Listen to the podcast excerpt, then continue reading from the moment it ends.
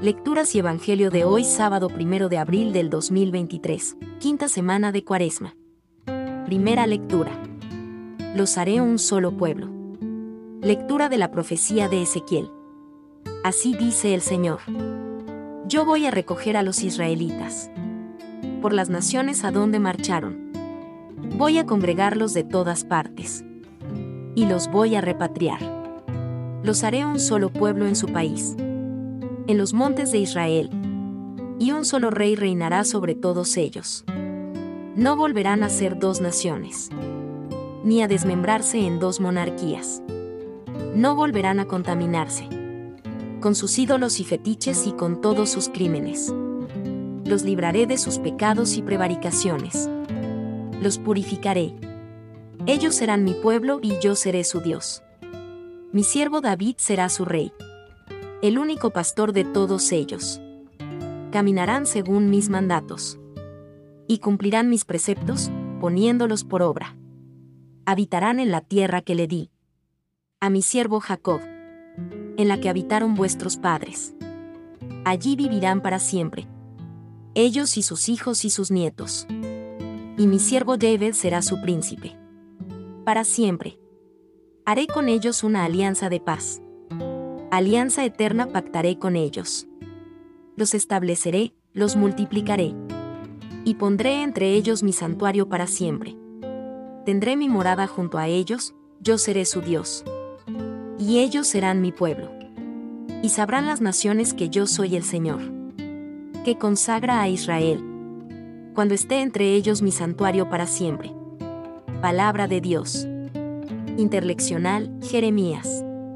El Señor nos guardará como un pastor a su rebaño. Escuchad, pueblos, la palabra del Señor. Anunciadla en las islas remotas.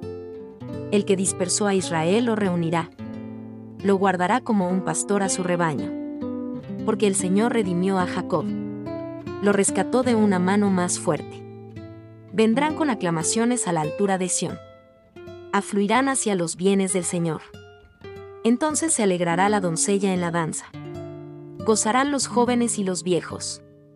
Convertiré su tristeza en gozo. Los alegraré y aliviaré sus penas. Evangelio de hoy. Para reunir a los hijos de Dios dispersos. Lectura del Santo Evangelio según San Juan. En aquel tiempo, muchos judíos que habían venido a casa de María, al ver lo que había hecho Jesús, creyeron en él. Pero algunos acudieron a los fariseos y les contaron lo que había hecho Jesús.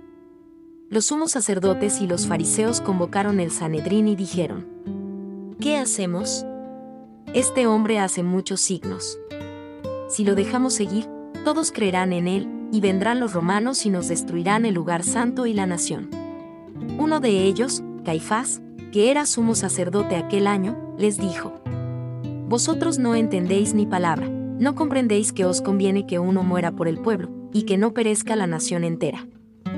Esto no lo dijo por propio impulso, sino que, por ser sumo sacerdote aquel año, habló proféticamente, anunciando que Jesús iba a morir por la nación, y no solo por la nación, sino también para reunir a los hijos de Dios dispersos. Y aquel día decidieron darle muerte. Por eso Jesús ya no andaba públicamente con los judíos, sino que se retiró a la región vecina al desierto, a una ciudad llamada Efraín, y pasaba allí el tiempo con los discípulos. Se acercaba la Pascua de los judíos, y muchos de aquella región subían a Jerusalén, antes de la Pascua, para purificarse. Buscaban a Jesús y, estando en el templo, se preguntaban, ¿Qué os parece? ¿No vendrá a la fiesta? Los sumos sacerdotes y fariseos habían mandado que el que se enterase de dónde estaba les avisara para prenderlo. Palabra del Señor.